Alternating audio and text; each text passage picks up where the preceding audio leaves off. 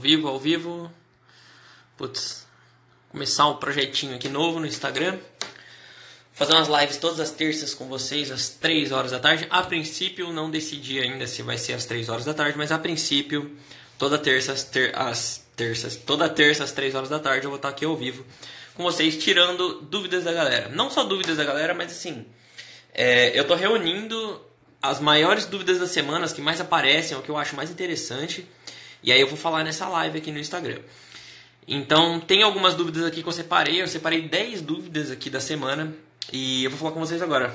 Tô aqui num quarto na minha casa que tá reformando. Acho que foi uma péssima decisão fazer a live aqui. É, tá um cheiro, sabe aquele cheiro? Eu não sei. Tá, eu não entendo disso, mas tá um cheiro aqui que tá. Meu nariz é meio, meio ruimzão. Então pode ser que eu comece a espirrar no meio da live, velho. Tô muito perdido no meu deload. Por que, que você tá perdido no deload? Bom, é... Vou começar a falar as dúvidas aqui. Aí no meio, se surgirem dúvidas, aí vocês mandam, beleza? E no final, dependendo do tempo que durar isso aqui, porque eu não sei quanto tempo vai durar, primeira vez, aí vocês mandam dúvida, senão eu vou estruturar melhor na próxima e aí a gente começa, começa a fazer melhor, beleza?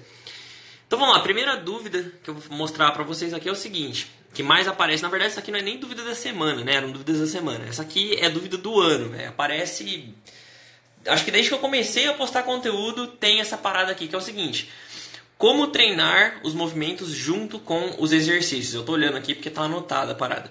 Como treinar os movimentos junto com exercícios? É o seguinte, é, eu preciso esclarecer uma parada para vocês primeiro. Não existe divisão entre movimento e exercício. É tudo a mesma coisa. Eu sei que tem muita gente que fala, ah, é movimento de calistenia, exercício de calistenia, tem diferença não sei o que. Mas não tem. É o seguinte, peraí, pessoal. Peraí, ô, Lucas, eu já respondo a dúvida do Deload. É, vamos lá. É, exercício e movimento. As pessoas dizem que planche, front lever, back lever, bandeira humana, isso aí é movimento de calistenia. E as pessoas dizem que flexão, dips, barra fixa, pull-up, etc. é exercício de calistenia. E eu vou dizer para vocês que é tudo a mesma coisa. Tudo é movimento e tudo é exercício. É, o que vai mudar quando você está treinando um e outro é a fase que você está e o nível que você está. E até os seus objetivos e necessidades. Então, por que, que eu falo que é tudo a mesma coisa? Porque é o seguinte, vamos pegar dois movimentos aí, vai. É, o front lever, pode ser o full, qualquer versão do front lever. E a remada, barra australiana no caso, né? Remada na barra, aquele que você começa a puxar assim. É, se as pessoas dizem que o front lever é um movimento e que a barra australiana é um exercício. Mas é o seguinte, na verdade, se eu colocar, se eu pegar a barra australiana aqui, ó, puxar ela e parar aqui em cima, virou um isométrico. Igual o front lever, isso aí virou um movimento, deixou de ser um exercício só porque eu parei a barra australiana lá em cima. Ainda as pessoas vão chamar de exercício. Agora, é, é, é, a mesma coisa, entendeu? Tipo, no front lever, não é porque o front lever é um isométrico, porque ele está parado, que ele deixou de ser um exercício. O front lever você usa também para construir hipertrofia, para construir força, da mesma forma que você usaria uma barra australiana. Barra fixa, se eu puxar uma barra fixa e parar aqui em cima, deixou de ser um exercício, é um movimento, agora porque eu estou na isometria, fiquei 15 segundos aqui em cima, é a mesma coisa, entendeu? É, da mesma forma, vamos pegar uma flexão, que é um exercício, e uma, uma full planche, que é um movimento. Se eu colocar 100 quilos nas suas costas, mesmo que você faça full planche, você vai conseguir fazer uma repetição de flexão com 100 quilos? Provavelmente não, mesmo fazendo full planche. E aí eu deixei uma coisa que é um exercício, que era para ser um básico, uma parada mais fácil, é, mais difícil que um movimento de calistenia, né, que não é movimento.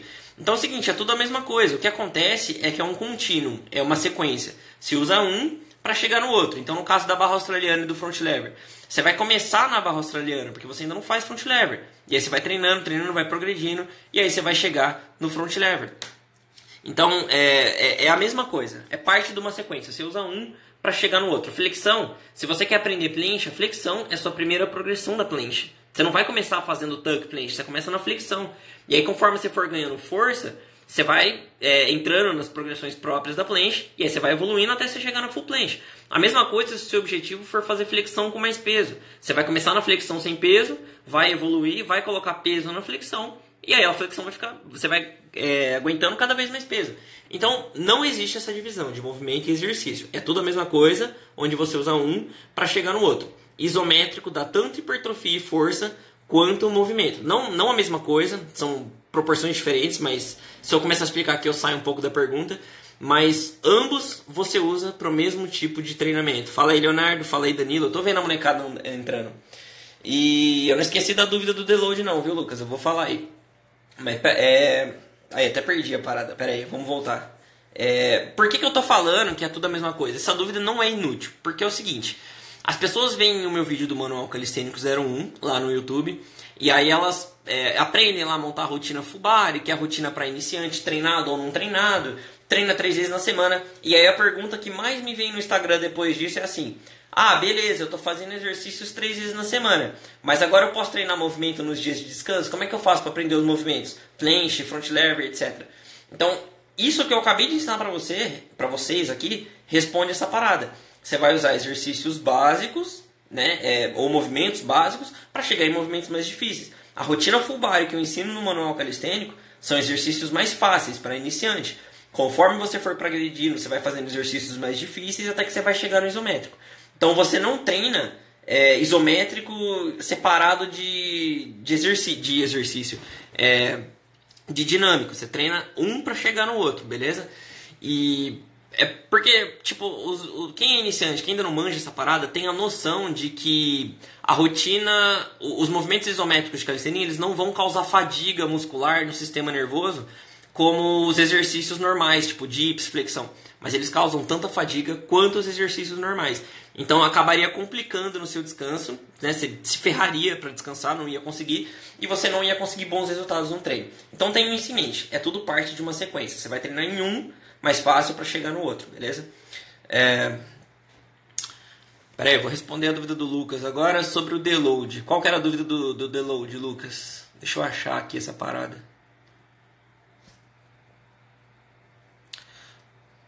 Bom, beleza. Deload. Cara, deload, vamos lá, para quem não sabe o que é deload, deload é um descanso, velho. É um descanso é, planejado na sua rotina para que você possa recuperar a sua força, dissipar toda a fadiga que você ganhou com o treinamento e aí você ter um bom nível de desenvolvimento, voltar ao seu desempenho normal. Isso aí é o deload, é um descanso prolongado.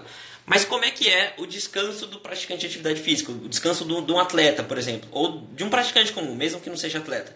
Como é que é o descanso? Não é 100% parado. O descanso planejado, deload, é um descanso treinando.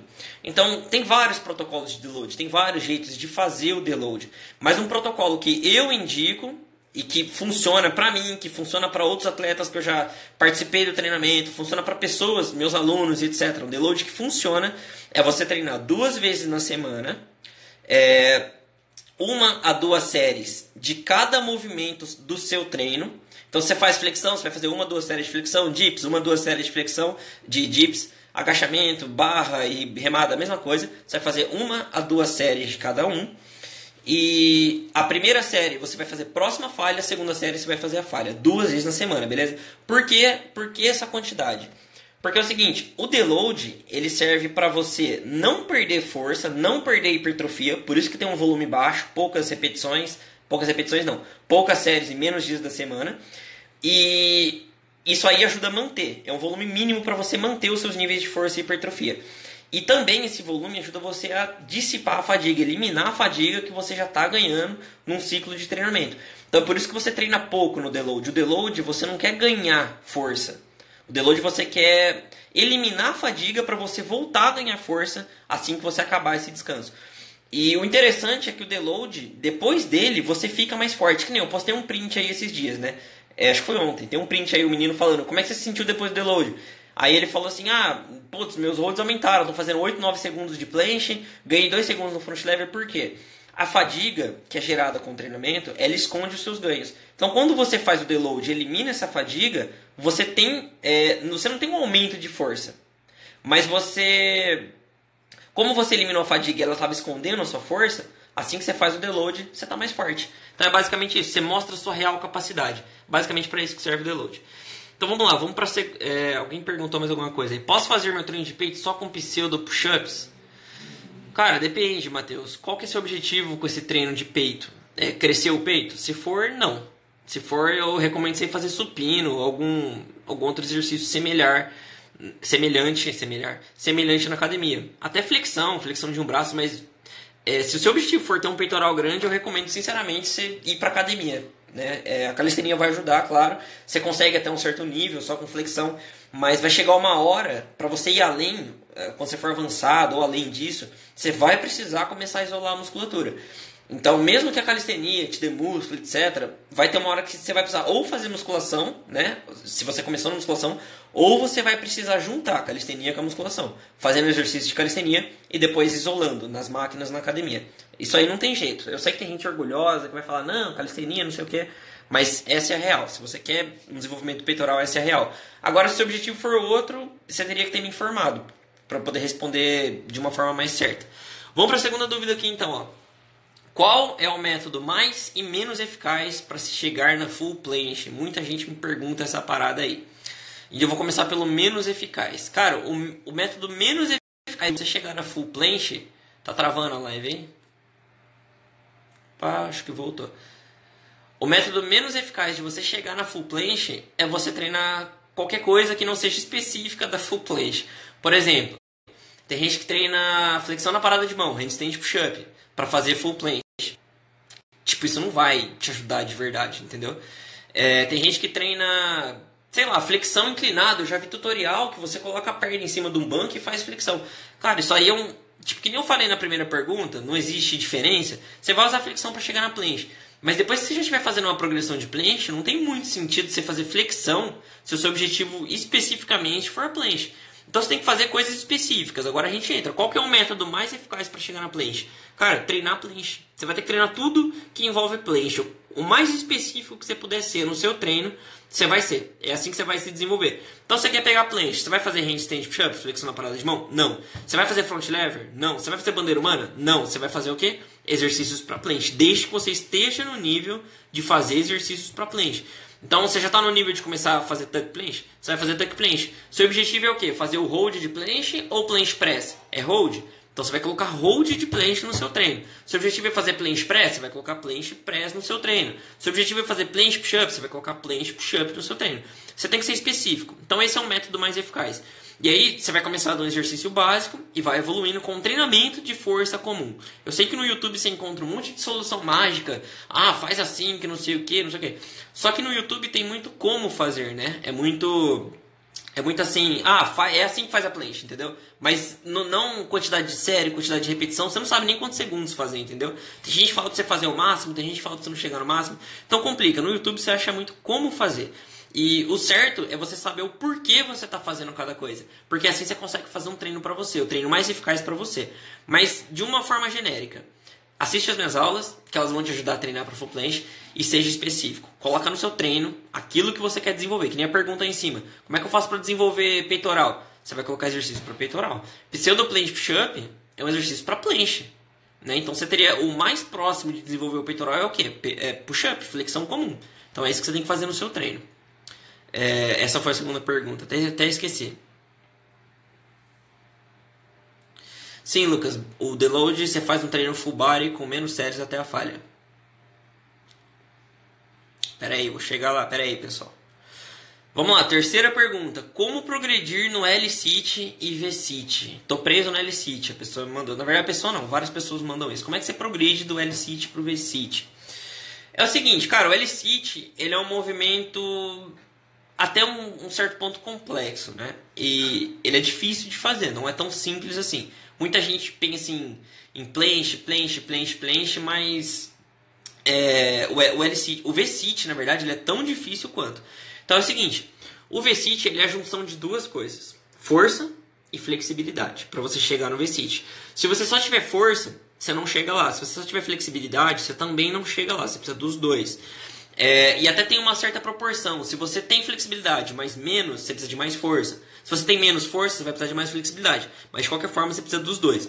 Então é o seguinte, para chegar no V-Sit, você teria que colocar essa parada no seu treino. Né? Se você faz L-Sit ainda, por exemplo, você vai começar a colocar L-Sit no seu treino como um treino de força. L-Sit é isométrico. Então você pode colocar lá, por exemplo, que nem eu ensino lá, né? Sei lá, 5 séries de 12 segundos de L-Sit como primeiro exercício. Isso é um exercício, eu não recomendo dois por objetivo. Então você pode colocar ali, se você quiser, se você quiser ser mais específico, mais um exercício para L-Sit. De qualquer forma, no L-Sit você vai ter que fazer, no V-Sit, desculpa, você vai ter que fazer o V-Sit, o exercício mesmo do V-Sit, e no final do seu treino vai ter que ter compressão. Tá? Compressão é uma parada que todo mundo confunde. Eu vou falar para vocês o que é compressão agora. É o seguinte, é, deixa eu ver o melhor, melhor jeito de explicar isso aí. Compressão, velho, é uma junção de força específica para o movimento de, do V-sit mais um treino de flexibilidade. Objetivo, compressão significa basicamente você conseguir a sua habilidade de grudar a perna aqui no peito ou na cara, seja lá onde você conseguir chegar. Então, compressão é a sua habilidade de fazer isso, ó, juntar o seu peito com o seu joelho. E isso aí é uma junção de força com flexibilidade. Então, o treino de compressão, você faria, por exemplo, o V-sit pulses, né, que você está sentado no chão com as pernas esticadas, põe a mão do lado das pernas e fica jogando as pernas para perto do rosto. E também você teria que fazer os treinos de alongamento. Então você iria lá puxar no pike stretch com a perna esticada, segura o pé e vai ali aumentando a sua flexibilidade. E e aí, dessa forma, treinando o V-Sit, fazendo compressão, você vai chegar no V-Sit e até talvez na mana, né? É que a mana pede um treino um pouco mais específico, mas você chega nessa parada. Tem algumas pessoas que são mais resistentes no quesito flexibilidade. Então, tem uma paradinha que elas precisam fazer no treino de compressão, que é o seguinte: essas pessoas que são mais resistentes, que não conseguem ganhar flexibilidade, não conseguem entrar no V-Sit somente com um treino normal, eu recomendaria você fazer, é, chama V-Sit Pulses, é um exercício então, basicamente, você ia é, se pendurar na paralela como se você fosse fazer um dips. E aí você ia jogar a perna com impulso mesmo, o máximo que você conseguir, com boa forma, lógico, a perna esticada. Então você ia jogar a perna o máximo que você conseguir, mesmo sem segurar, mesmo com impulso. Para quê? Para o seu corpo entender que aquela posição que você está jogando a perna é uma parada normal. Porque às vezes o seu corpo ele te proíbe de trazer a perna aqui, porque ele pensa que você vai se machucar, basicamente assim. Então ele não deixa você trazer a perna aqui, com o treino de flexibilidade normal, você não consegue trazer a perna aqui, então você tem que ir jogando, mostrando para ele que aquela parada é normal, e aí você vai conseguir fazer o V-sit. Esse aí seria um treino auxiliar. Espero que tenha clareado. Se alguém não entendeu, pergunta aí. Uh...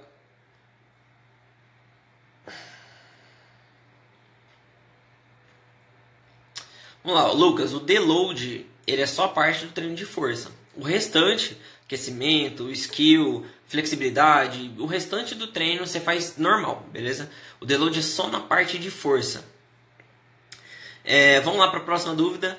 Como melhorar a queda do quadril nas progressões de movimento? Mais especificamente, como é que melhora a queda do quadril quando você está fazendo front lever, planche, back lever e etc. Aí é o seguinte, a maioria das pessoas acha que o quadril cai nos movimentos, você fica torto porque falta força no core. Todo lugar que você vai, você vai à academia de crossfit, principalmente, os caras falam, pô, você tem que ter muita força no core, né, para fazer calisteirinha. De fato, você tem que ter força no core. Mas não é tanto assim quanto vocês pensam, quanto as pessoas falam. O quadril quebra no movimento não por causa do core, por falta de força no core, pelo menos na maioria das vezes. Ele quebra no movimento por falta de força na musculatura principal. Como é que funcionaria isso? Vamos imaginar a full planche. Qual que é a, musculatura principal da full planche? É o deltoide, é o ombro. Ele segura o movimento da full planche. Então, quando você vai tentar fazer full planche, ou straddle, ou qualquer outra planche, e você não tem força suficiente para fazer, o seu corpo faz essa quebrada de quadril para você conseguir entrar no movimento. Então você quebra para você é, fica mais leve, né? Porque a sua perna aproxima mais do centro do seu corpo, do seu centro de massa, fica mais leve e aí você consegue fazer a planche. Ou front lever, bandeira humana, back lever, qualquer outro movimento que tenha esse problema de queda de quadril. Geralmente é isso. No front lever, falta de força na dorsal posterior de ombro. Você não tem força aqui, seu quadril vai quebrar, o seu abdômen vai quebrar. Para você compensar, ficar mais perto, o movimento ficar mais fácil. Back lever, a mesma coisa. Bandeira humana, a mesma coisa. Então todos os movimentos têm isso. Agora, por que, que eu disse, na maioria dos casos, não é o core que, que faz essa quebra de quadril? Porque é o seguinte é, isso acontece, é uma coisa que já aconteceu comigo, vou dar um exemplo para vocês. Eu começo meu treino de pull treinando V-sit. E depois eu faço o treino de front lever. O V-sit, ele é um treino muito pesado pro core. Ele, ele fadiga o core bastante. Porque eu estou treinando bastante essa parada. Quando eu vou pro treino de front lever, o meu core está fadigado. Aí eu acabo quebrando o quadril, dependendo do dia, do meu cansaço, eu acabo quebrando o quadril por pelo meu core tá fadigado. Só por isso. Agora, em situações normais, em que eu não treinei V-sit, se eu for fazer um, um front lever ali normal, o meu core só vai quebrar, o meu quadril só vai quebrar no movimento se a minha musculatura principal não tiver força suficiente ou se ela estiver fadigada. Então, para você não quebrar o quadril mais, treina. ganha força dentro do movimento. Tenha paciência, porque força demora para você ganhar. Vai treinando, que o quadril vai parar de quebrar. É basicamente isso. Dificilmente, nesses movimentos, vai ser um problema de técnica. Dificilmente. Tá? E mesmo assim, se for um problema de técnica, você tem que corrigir desde o começo, junto com, com você for ficando forte, beleza? Então, basicamente é isso aí. Vamos para a próxima dúvida. Como ganhar explosão? Preciso fazer exercícios que envolvam isso? É, sim. No Manual Calistênico 01, eu não sei se eu citei esse termo, mas tem uma parada que se chama AED. Significa adaptações específicas a demandas impostas. Traduzindo essa parada aí, o AED, esse termo técnico, ele significa que para tudo que você treinar, você vai ficar bom. Você pode treinar dança, você pode treinar música, tocar algum instrumento, cantar, é, mexer a sobrancelha, assim, você pode treinar o que você quiser. Você vai ficar bom naquilo que você treina. O seu corpo vai se adaptar àquela tarefa e vai se tornar mais eficiente. Então, no caso, para você ganhar explosão, você precisa fazer treino específico para explosão? Qual é a resposta para isso? Com toda a certeza do universo, você vai precisar fazer coisas específicas para ganhar explosão. Se quer ser mais explosivo, você precisa treinar explosão. E aí eu tenho duas alternativas para você. Ou você faz o treino de explosão mesmo, que seria o treino pliométrico. Não vou entrar a fundo nisso aqui, porque também nem é isso que eu passo. Ou você faz o treino de força, focando em explosão também. Por quê? O treino de. É... Eu acho que eu já falei em alguma aula isso sobre as fibras musculares. Pro treino de força, a gente usa as fibras brancas predominantemente. Quanto mais pesado for o movimento ou a coisa que você estiver fazendo, você usa fibra branca. E uma das características da fibra branca também seriam exercícios rápidos, explosivos. Então, ao treinar exercício, treinos de força e fazer os movimentos de força explosivamente, você também vai estar atingindo o mesmo tipo de fibra e vai estar melhorando aí a sua explosão muscular.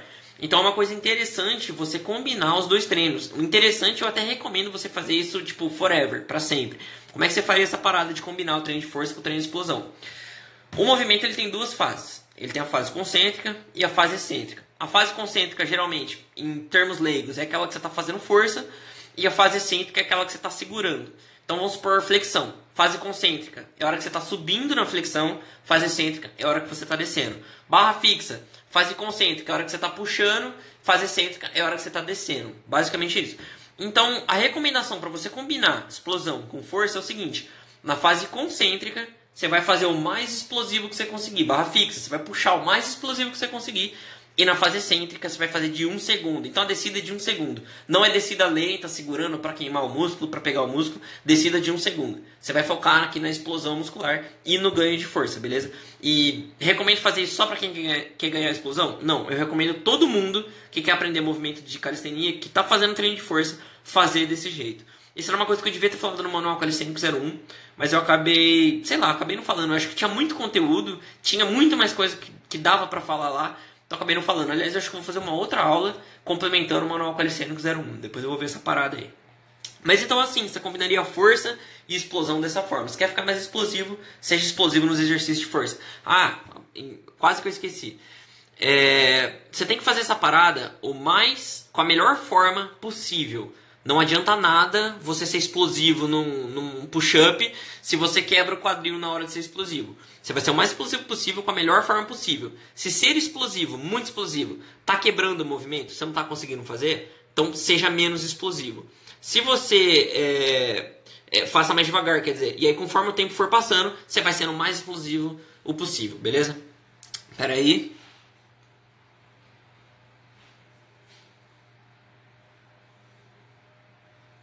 Caramba, velho, você cai de costas no chão. Você precisa fazer mais na parede, começar a tirar o pé ali para você aprender a ganhar força nos dedos e aprender a equilibrar melhor.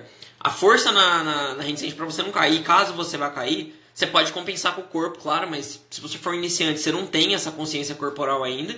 Embora você tenha que praticar mesmo como iniciante, você vai ter que praticar a consciência para você é, achar o ponto de equilíbrio. Porque assim, na handstand você nunca equilibra, nunca. Você nunca tá 100% equilibrado. Nenhum handstand um hand balancer profissional está 100% equilibrado na handstand. Então, sabendo disso, você tem que criar uma consciência corporal. A todo momento, eu, hand balancer profissional, qualquer outro cara que faz handstand, ele está fazendo micro correções no movimento, seja na mão, seja no corpo, para se manter ali de ponta cabeça. Mesmo de pé, você de pé, normalmente andando ou parado, o seu corpo está fazendo micro correções para você se manter de pé. É que você ficou tão bom em ficar de pé que você nem percebe esse tipo de coisa, é natural. Mas o seu corpo faz microcorreções, e é a mesma coisa na handstand. Então, assim como você aprendeu a andar, a ficar de pé, é na handstand, na handstand você vai fazer isso. Quanto mais handstand você fizer, melhor você fica, mais consciência você, você adquire nesse movimento. Recomendação: lute pela handstand. Pode até pôr uma hashtag, hashtag luta pela handstand, sei lá isso aí vai. Mas enfim, é, você não pode. Ah, vou cair, ah, beleza, cair. Não, você tem que lutar, você tem que. O máximo que você conseguir, não deixar cair, tentar corrigir o corpo, tentar segurar na mão, o máximo que você conseguir. Desse jeito você começa a progredir na handstand, beleza? É, vamos para a próxima dúvida. Qual. Essa, essa aqui aparece muito. Essa aqui aparece bastante. Vamos lá. Qual a melhor rotina para um ectomorfo que quer hipertrofia e força para movimento? Vamos lá, ectomorfo, é, de uma forma leiga também, é aquele cara que tem dificuldade para ganhar peso, para ganhar músculo, para ganhar gordura. Antes de eu falar isso, é o seguinte: não existe ectomorfo puro, mesomorfo puro, endomorfo puro, beleza? Não existe essas classificações puras. Você é predominante em uma delas. Então, sei lá, você é predominante em ecto. Você tem alguma pode ter alguma característica de meso e pode ter alguma característica de endo. E a mesma coisa para as outras duas classificações, beleza? Então é o seguinte, qual a melhor rotina para um ectomorfo? E a resposta é que a melhor rotina para um ectomorfo é a melhor rotina, é a mesma que eu respondo para todo mundo. A melhor rotina para ectomorfo é a melhor rotina que serve para você. Eu vou te explicar por quê. É, não sei nem se a pessoa que me perguntou está assistindo agora, mas é o seguinte, vou explicar para vocês por quê. O ectomorfo ele tem dificuldade de ganhar músculo. Esse é o intuito da pessoa que me perguntou isso. Para você ganhar músculo, não é um treino específico que vai fazer você ganhar músculo. O que vai fazer você ganhar músculo é um conjunto de duas coisas: é o treino e a dieta. Você pode fazer qualquer treino do mundo, que qualquer treino do mundo, é, desde que seja resistido, né, voltado ao levantamento de peso, esse treino vai te dar músculo. Então você pode fazer qualquer coisa que for que vai te dar músculo, mesmo que seja treino em circuito, que nem é a parada que eu recomendo. Você está fazendo um treino em circuito, você vai ganhar músculo através de acumulação metabólica. Independente se for um outro. Um outro. Putz, eu esqueci. Uma hipertrofia por uma outra via, você está ganhando hipertrofia. Agora é o seguinte: um ectomorfo que não consegue ganhar hipertrofia treinando, ele não está ganhando hipertrofia porque falha o segundo item, que é a dieta. Para você ganhar músculo, para você ganhar força ali propriamente, você precisa estar num ambiente propício para isso. Que ambiente é esse? Você precisa comer mais calorias do que o que você gasta. Você precisa estar fazendo uma dieta hipocalórica. Né? É, é, é bem simples a parada de dieta. Alimentos liberam calorias. Nós gastamos calorias para sobreviver. Então, quando a gente gasta caloria, a gente precisa repor, senão a gente morre. A gente não tem energia para se mover. Então é o seguinte: para a gente repor, a gente come. Então, quando eu estou comendo um alimento, estou pondo caloria para dentro. E aí acontecem três coisas, que a gente chama de lei do balanço energético ou lei do balanço calórico. Se você comer mais do que o que você gasta no dia, você vai engordar. Se você comer menos, você emagrece. Se você comer o mesmo tanto, você vai manter o seu peso. Então, para você, ectomorfo, que está querendo ganhar músculo, faça o treino que for. Se no meu caso, se você perguntou para mim, faça o treino de força que eu recomendo no manual calistênico que, sinceramente, mesmo, mesmo falando que você ganha força em qualquer tipo de treino, o treino de força e hipertrofia é o melhor para você ganhar força e hipertrofia. Então faça esse tipo de treino e faça uma dieta em que você coma mais calorias do que o que você gasta. Eu sei que o ectomorfo que estiver assistindo isso aqui vai falar assim: ah, mas eu como pra caramba, eu como o dia inteiro e eu não engordo. Se você não está engordando, é porque você não está comendo o suficiente. Ponto. Não tem discussão quanto a isso. Isso aí é biológico. Deus nos fez assim: comeu mais do que você gasta, você vai engordar.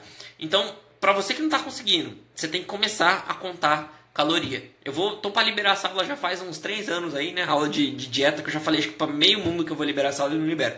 Vou liberar essa parada hoje, aula de como é que faz dieta. Assiste lá essa parada e e aí você faz a dieta hipocalórica para você ganhar músculo, beleza? Agora o treino, essa isso aí que eu falei. Por que eu não recomendo treino em circuito? É mais modinha entre os famosos. Não, não é a mais modinha entre os famosos. É a mais modinha, é o, é o maior marketing entre os famosos. É, o treino em circuito, ele não é ruim. O treino em circuito ele serve para alguma coisa, mas não para você aprender movimento. Eu duvido que você conhece físico, vê a pessoa, alguém que só faz treino de, de circuito e faz movimento. Tá? Eu duvido que a pessoa não faz treino específico de força. E dependendo do nível da pessoa, se a pessoa já for muito avançada, treino em circuito é uma alternativa para você manter os seus ganhos no dia que você não pode treinar, uma alternativa mais rápida. Então serve, mas desde que você consiga fazer um circuito, se liga, é, full planche, one arm front lever, efesto, tá ligado? Movimentos mais, seu nível de força já tá maior. Pode ser uma arma para isso. Fala aí, Rafão, beleza? É, pode ser uma arma para isso. Treino circuitado. Se você quiser fazer, faz. Eu não recomendo. Agora, se você quiser, é por conta e risco eu te digo com toda a certeza do mundo: você vai chegar no começo do intermediário e vai parar de progredir. É, vamos lá, próxima. Acho que eu nem lembro mais do que eu tava falando. Eu tava falando do ectomorfo, né? É, dieta mais treino, é isso aí. Vamos ver. Hum... Ah, essa, essa próxima pergunta é quase a mesma coisa. Sou falso magro, o que, que eu faço? Eu imagino que a pessoa que perguntou isso, é que eu não lembro mais, mas eu imagino que a pessoa que perguntou isso, ela queria ganhar músculo e perder a gordura, porque ela é, é falso magro. Aí, ó, Alan, eu tô, vou falar exatamente sobre isso agora. Né? A pergunta do cara aqui, ó. Sou falso magro, o que eu faço? Vou falar exatamente como é que você faz pra secar a barriga. Eu, aliás, eu falei na resposta anterior também. Mas é o seguinte, o cara que é falso magro é aquele cara que não tem muita musculatura, e ele tem um acúmulo de gordura em certas áreas específicas. Geralmente nas áreas que ficam à mostra no corpo, por exemplo, punho, calcanhar, panturrilha, geralmente, tá? Rosto. Essa pessoa não tem muito acúmulo de gordura, ela tem aqui dentro, por baixo da roupa. E essa pessoa acaba sendo um falso magro. Falta de músculo e gordura em locais específicos. Não sei se tem outra definição para isso, mas essa é uma definição que, que eu uso, beleza? Então é o seguinte, o falso magro, ele tem que treinar para ele ganhar músculo, ele tem que fazer uma dieta para perder a gordura. Que nem eu expliquei na resposta anterior. Se você, é, a gente come para repor caloria e para existir a gente gasta caloria. Então se você come mais do que você gasta, você emagrece. Se você come menos, desculpa, se você come mais do que você gasta, você engorda. Se você come menos, você emagrece, come mesmo tanto, você mantém o peso. É, você que é falso magro quer perder gordura, você vai ter que comer menos calorias do que você gasta. E não adianta comer batata doce, frango, salada, porque isso aí vai acontecer uma série de processos no seu corpo. Você vai emagrecer, vai perder líquido no começo, vai achar que emagreceu, e depois de duas semanas você está com, com compulsão alimentar e já parou de emagrecer porque seus níveis de estresse estão altíssimos. Então não coma batata doce, frango e brócolis todo santo dia. Fora que o perfil de aminoácido também não vai estar completo, né? Você vai começar a ter deficiência de um monte de vitamina e mineral.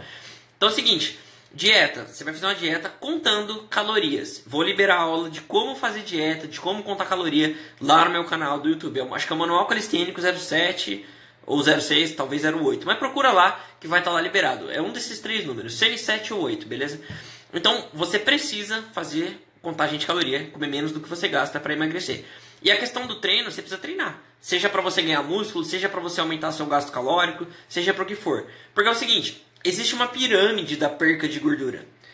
A base da pirâmide é a dieta, não é o treino. Não interessa o treino que você está fazendo. Se você está correndo, se você faz treino de força, de hipertrofia, treino de circuito, treino metabólico, treino pulando corda, se você pula, sei lá, pula de paraquedas. Não interessa o treino que tu está fazendo. Se você não tiver com a dieta do jeito que ela deve ser para você secar, você não vai secar. Aí tem pessoas que vão falar assim: ah, mas o meu vizinho é, ele fez o treino lá do cara tal e ele emagreceu. Ele deu sorte de com o treino ele passar a gastar menos caloria do que ele come. Ele deu sorte.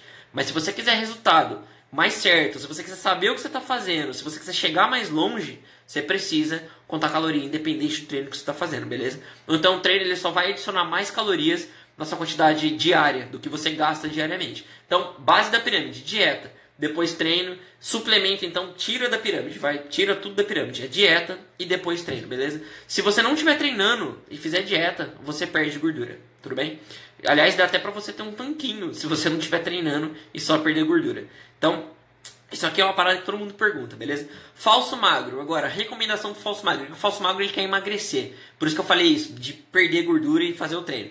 Mas eu, o que eu recomendaria para um falso magro? Cara, aproveita que você tem um ambiente bom ali, que você tem mais gordura acumulada no corpo, que você come mais calorias do que você gasta, e usa esse ambiente bom para criar músculo, velho. Tá? É, é, é, tipo um endomorfo, o cara que era gordinho e ele começou a fazer academia, tipo, ele ficou muito forte. É isso aí, cara. Aproveita que você tem gordura, começa a treinar, cria músculo, Quanto mais músculo você tiver, mais caloria você gasta. Então pode ser que mesmo comendo a mesma coisa, você comece a emagrecer. Depois que você tiver um tanto bom de músculo ali, ou tiver chegado em algum objetivo seu, Daí você começa a fazer uma dieta para você secar e aí você vai ficar mais definido, beleza? Essa seria a minha recomendação. Não precisa seguir ela. Se você quiser fazer é, dieta, é... putz, perdi o que eu tava falando. Ah, se você quiser fazer dieta para emagrecer, faça dieta para emagrecer. A minha recomendação é o contrário, beleza? Mas também dá certo emagrecer primeiro para depois ganhar músculo. Só que eu acho que é um caminho mais, mais longo. Você vai ter que emagrecer para depois, entendeu? É, é mais difícil, na minha opinião. Mas tudo bem, você pode fazer isso também. Cara, crossfit ou academia? Depende. É, depende do que você quer. É, se você gosta de crossfit, vai fazer crossfit. Se você gosta de academia, vai fazer academia. Se gosta de calistenia, vai fazer calistenia. É, depende dos seus objetivos. Eu, por que, que eu faço calistenia? Porque eu tô apaixonado por esse esporte. Eu amo fazer calistenia. Então eu treino calistenia. Eu gosto dos movimentos, eu gosto do que a calistenia me proporciona. Eu gosto das pessoas que eu conheci treinando calistenia, entendeu? É isso que eu gosto de fazer. Eu penso nisso o tempo todo. Agora, se eu pensasse em musculação o tempo todo, talvez eu estivesse trabalhando com musculação. Não tenho nada contra. É, se você tem um objetivo na musculação, treina musculação. Objetivo na calistenia, treina calistenia. Você quer aprender a fazer movimentos de crossfit? Vai treinar crossfit, velho. Tá, de qualquer forma, crossfit, academia, a calistenia, academia, vão te ajudar a emagrecer, vão te ajudar a ganhar músculo, vão te ajudar com o que for. Tudo depende do que você gosta, do que você quer fazer, beleza? Não tem o melhor esporte, não existe isso. Tem muita. Isso aí eu até fico meio bravo essas paradas. Tem gente que chega assim e fala: oh, musculação é melhor que calistenia, calistenia é melhor que musculação. Não tem essa, velho. É, melhor é o que você quer fazer, é o que você gosta, beleza? Então, sobre crossfit ou academia, na minha opinião, tanto faz. Depende do que você quer fazer, depende dos seus objetivos, das suas necessidades e por aí vai. Você pode até misturar, pode até fazer os dois se você quiser, né? desde que você saiba conciliar. Bom, vamos lá. É, agora a última pergunta. Depois dessa pergunta aqui, se vocês quiserem fazer perguntas, eu vou estar mais livre aqui para responder, mas aí vocês podem fazer perguntas, beleza? A última pergunta aqui que muito aparece depois. Cara, as pessoas veem o manual calistênico 01, principalmente os caras que têm uma gordurinha. Não, mentira. Qualquer tipo de pessoa que vê o manual calistênico 01 chega e pergunta assim pra mim: Cara, posso fazer cardio nos meus dias de descanso? Aí, tipo, o, manual, os, o treino que eu recomendo lá você treina três vezes na semana calistenia e aí os outros quatro dias da semana você vai fazer cardio. Pera aí. É, você vai fazer cardio. E aí, tipo, é o seguinte. O cardio, dependendo do cardio que você fizer, ele acaba virando um treino. E treino, ele impacta em, em, em quesitos de fadiga no seu sistema nervoso e na sua musculatura, mesmo que você esteja correndo. Você já correu 10 km depois se sentiu cansado e no dia seguinte? Por quê? Corrida impacta no seu sistema nervoso, no seu nível de fadiga, ela impacta no seu desempenho. Então, ou você faz treino de corrida, ou você faz treino de calistenia, ou você mescla. Mas aí você vai ter que fazer menos de corrida e menos de calistenia. Você pode fazer os dois. Mas de, depende, beleza? Se você fizer um cardio muito longo, esquece cardio muito longo, vai te atrapalhar na calistenia. Se você quiser fazer um cardio mais curto, tipo um LIS, que seria uma caminhada de uma hora, por exemplo, isso aí vai te ajudar muito na calistenia e vai te ajudar muito no gasto calórico para você perder gordura. Então, LIS é uma coisa que eu recomendo, que é um aeróbico de baixa intensidade. Agora, se você quer correr 3, 4, 10 km, isso vai atrapalhar nos seus ganhos. As pessoas geralmente elas perguntam isso, algumas, Algumas é porque elas querem ser atleta. Elas querem treinar todo dia, elas têm aquela sede de treino. Isso aí é legal, você ter uma sede de treino. Mas o treino não tem a ver com só treinar. O treino tem a ver também com descanso. Se você não descansa e só treina, você só vai gerar fadiga, fadiga, fadiga. E chega num nível que o resultado pode até se inverter. De tanto treinar, você vai perder força, vai perder hipertrofia e vai perder habilidade. Então você precisa descansar tão pesado quanto você treina, beleza? Então, por isso que eu recomendo cardio não fazer. Se você quer fazer uma vez na semana, faz. Se você quer fazer leve todo dia, leve você pode fazer. Uma caminhada, por exemplo, você pode fazer todo santo dia caminhada, duas vezes por dia se quiser, mas faça leve. Agora, corrida mesmo, se você não é corredor, se você não é corredor de longa distância, corredor de velocidade, não faça corrida. Se o objetivo é a calistenia, esquece essa parada, beleza? Faça somente aeróbico de baixa intensidade. De qualquer forma, para iniciante, é, nos dias de descanso eu recomendo descanso cheio mesmo. Se você quiser treinar é, skill, parada de mão, elbow lever, essas paradas, treine skill. Mas geralmente eu recomendo descanso completo mesmo. Aí no nível intermediário para frente, essas coisas acabam sendo mais úteis. Você treinar skill ou aeróbico de baixa nos dias de descanso. Cara, um cara me falou um monte do cross falando que acaba com o joelho e tudo mais. Alan, é o seguinte, é qualquer esporte que você for fazer, se você não tiver preparo para fazer um determinado movimento, uma determinada coisa nesse, nesse esporte, você vai acabar com o seu joelho. Né? Se você não souber fazer. Porque assim, cara, isso aqui é uma coisa muito complexa, você me falou. Porque você encontra muita coisa no YouTube ensinando, tipo, ah, treina todo dia. Ah, é só você fazer a parada assim, assim, assado. Só que, tipo, tem gente que não tá preparado para fazer esse tipo de coisa. Tem coisa que as pessoas ensinam na internet que não é para você fazer. E aí, tipo, sei lá, que nem o caso da calistenia. O nego entra na calistenia já começando a fazer, tentando treinar planche, que já é um movimento avançado. O cara não tem preparo para fazer isso ainda. Aí as pessoas lesionam na calistenia e falam assim: "Ah, calistenia é o esporte que mais lesiona". Mas tipo, vamos ver o que está acontecendo. As pessoas elas não estão é, treinando de uma maneira mais correta, entendeu? Então você tem que ter um preparo o cross vai, vai ferrar o joelho? Se você começar a fazer uma coisa muito intensa, que está ficando ruim para você e que você não tem preparo, o cross vai ferrar o seu joelho. Calistenia vai ferrar o seu ombro? Se você não cuidar dele, se você começar a fazer muito além do que precisa e não tiver preparo, você vai ferrar o seu ombro. Musculação, você vai machucar, sei lá, coluna fazendo levantamento terra? Vai, se você fizer do jeito errado, se você fizer para mais, se você não se preparar para isso e não souber o que está fazendo. Então, qualquer coisa, qualquer coisa que você for praticar, você pode acabar é, se machucando, pode acabar dando ruim se você não se preparar, beleza? É, o cara que fala isso, que ah, machuca o joelho, ou é porque aconteceu com ele e ele acha que foi injustiça de Deus, injustiça do universo, ou é porque ele não sabe o que está falando. Na maioria dos casos, não quero generalizar, beleza? Mas geralmente é isso que eu vejo. Essa é a resposta que eu dou. Agora, pessoal, tem mais uma pergunta aqui, mas se vocês quiserem fazer perguntas agora para mim, façam perguntas que eu vou responder. Se vocês não quiserem, eu vou. Não sei se eu finalizo, se deixo essa pergunta para próxima, mas façam aí as perguntas que vocês quiserem fazer. Deixa eu até ver uma parada aqui agora. Oh, até que eu não espirrei, eu falei no começo aqui do meu teto reformando, né? Desse quarto. Meu nariz tá coçando, mas eu não, não fiquei espirrando. Galera, se alguém tiver uma. Eu tô querendo fazer isso aqui um projeto, né? Fazer live toda terça-feira. Se alguém tiver uma ideia de nome para esse projeto aqui, manda a parada aí. Eu tô aceito sugestões. Eu não consegui pensar em nada para nomear esse projeto. Mas é isso. Alguém tem alguma dúvida? Não. Qualquer dúvida, velho. Não precisa ser sobre o que eu falei aqui na live. Qualquer dúvida que você tiver, manda aí. Tinha até umas dúvidas aqui que eu não respondi, né? Deixa eu ver aqui. Mandaram pra mim e eu não respondi. Essa aqui eu já respondi. Handstand respondi. Deload. Cara, acho que eu respondi tudo. Ah, aqui ó. Tô com. Nivaldo Borges, tô com dificuldade em fazer handstand. Qual a dica? Cara, eu postei, acho que foi ontem, a pirâmide do treino de handstand. Tem uma foto ali e eu dou uma explicada mais ou menos por cima sobre o que, que você precisa fazer em cada passo pra, até você chegar na handstand. Porque assim, antes de você fazer a handstand, tem um monte de coisa que você precisa dominar para você chegar na handstand. A handstand é fácil você ficar de ponta cabeça. O difícil é você realmente fazer a handstand do jeito que ela deve ser feita. Fazer ela reta, fazer ela com a técnica correta, entendeu? Então, para você chegar numa handstand com a técnica correta, você precisa passar pelos passos que eu descrevi nessa pirâmide. E para ajudar, tá? Não tem só uma foto, é a explicação. Tem um vídeo no meu canal do YouTube, se chama Viel Descomplica Handstand, ou acho que é o 001, Viel Descomplica 01. Procura lá, Viel Descomplica Handstand, que você vai encontrar eu falo passo a passo sobre o que eu falei nessa pirâmide. Como é que você deve fazer para treinar, o passo a passo da handstand, até você chegar no movimento final, beleza? Tem um tutorial completo lá. Isso aí. Quando você vem no Juazeiro, cara, se isso aí for um lugar, minha geografia é péssima. que que é isso aí, velho?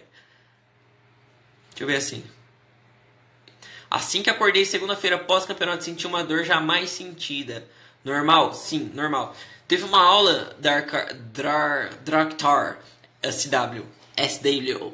É o seguinte, teve uma aula que eu falei sobre DMT, que era dor muscular tardia, e eu expliquei até que essa parada podia ser uma coisa ruim, que nem sempre a dor pós-treino indica que você tá é, que você tá ganhando desempenho, que você tá ganhando força, hipertrofia, etc. Nem sempre é uma coisa boa. Não sei se você lembra disso. É, mas assim, a dor muscular pós-treino, ela geralmente acontece quando você faz alguma coisa que o seu corpo, sua musculatura, seu sistema nervoso não estão acostumados a fazer. Então, num campeonato, nesse campeonato aí que você estava, que eu estava também, eu tô falando com conhecimento de causa, você fez coisas que você não está acostumado. você fez, você mais tenso, né? Então isso causou com que você precisasse usar um pouco mais de força, mais concentração. Você fez mais movimentos, né, do que você costuma fazer geralmente na sua rotina. Eu não sei quando foi a última vez que você treinou, mas assim, geralmente é porque você fez alguma coisa nova. Então, como você fez mais do que você geralmente faz, porque no campeonato você vai além, você vai ao seu limite mesmo, o campeonato é para isso, seu corpo entendeu como uma coisa nova e você sentiu a dor muscular tardia. Agora, se o que você está falando é uma dor mais interna, pode ser uma tendinopatia, pode ser algum outro tipo de lesão, entendeu? Então é bom ficar de olho. Agora, se for dor muscular mesmo, aquela dor pós-treino, quando você começa um ciclo de novo, pode ser essa parada aí. Pô, tô, tô me acostumando com essa live aqui. É estranho fazer live aqui no Instagram, velho. Ainda preciso comprar alguma coisa, tô, tô segurando a parada na mão aqui. Cara, o que, que é Juazeiro, pelo amor de Deus? Agora eu vou ter que pesquisar essa parada. Alguém sabe o que é Juazeiro, meu? Juazeiro, velho. Bahia é um lugar. Juazeiro é um lugar. Se eu for aí, você vai treinar comigo? Se eu for aí, tu vai ter que treinar, mano. Vamos ver, vamos ver. Eu já fui pra Bahia duas vezes na minha vida. Quem sabe eu, eu pretendo de novo. Pretendo de novo. Se eu for aí perto, você vai saber, porque eu vou estar tá postando. Mas aí a gente, a gente marca um treininho. Galera, então é isso, tá? Quinta-feira tem aula do manual calistênico. Em breve eu vou voltar com o quadro Descomplica. Eu só preciso esquematizar um pouco mais, porque fica um pouco difícil toda vez que eu gravo um quadro Descomplica. É um pouco difícil de fazer essa parada. Mas em breve eu vou esquematizar de um jeito que eu comece a postar com data, beleza? Sempre, que nem o manual calistênico, que nem esse novo projeto aqui. Eu ainda vou nomear esse projeto. Vai acontecer a princípio agora, todas as terças, 3 horas da tarde. Eu vou estar aqui com vocês, tirando dúvida, falando das dúvidas da semana e compartilhando. Quinta-feira agora, manual calistênico, beleza? Não faltem, porque vai ser uma aula completa. Semana que vem no manual calistênico vai ser uma aula top para quem tá começando, para quem é iniciante, para quem já começou há um tempo, ainda tá no iniciante, não é intermediário. Recomendo ver essa aula porque ela vai ser uma aula assim, tipo manual calistênico 01, só que vai estar tá mais completa. Eu vou falar umas paradas que eu devia ter falado lá e que eu não falei, beleza? E que vai fazer diferença se você, tipo, se você começar com o pé direito, treinar, faz diferença. Então recomendo vocês aparecerem nessa semana, na semana que vem, em todas as aulas, tá? Vocês precisam, pra vocês aprenderem mais. Eu sempre falo sobre conteúdos específicos, então é uma parada que eu com certeza recomendo. Então é isso. Terça-feira às três estamos aqui de novo. Quinta-feira às oito estamos lá no YouTube de novo. E é isso aí, galera. Muito obrigado por terem participado. Fico feliz aí. Eu vi que a galera entrou. Teve uma galera que participou. Tem galera que tá aqui, ó. Seis pessoas aqui até o final. Fico realmente feliz. Porque vocês estão perdendo tempo da vida de vocês aqui para aprender calistenia. Estão perdendo tempo comigo. Então, muito obrigado aí pela parceragem. Tamo junto. Valeu. E é isso.